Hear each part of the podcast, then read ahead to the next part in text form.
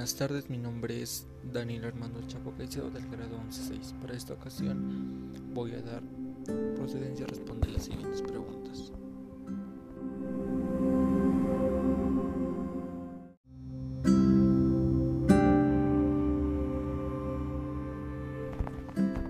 Muy buenas tardes, profesor.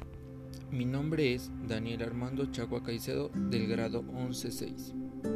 A continuación voy a dar a responder las preguntas propuestas en la guía. Como primera pregunta tenemos, mencione tres consecuencias del conflicto armado en nuestro país. Consecuencias. Primera, una de las principales consecuencias fue el abuso de los derechos humanos y violaciones al derecho internacional humanitario. Segunda, durante esta época hubo muchos secuestros y reclutamientos forzados. Tercera, muchas personas se veían obligadas a huir y abandonar sus pertenencias. Como segunda pregunta tenemos, para usted, ¿cuál ha sido la acción que más ha perjudicado a los habitantes de nuestro país en el conflicto armado? Respuesta.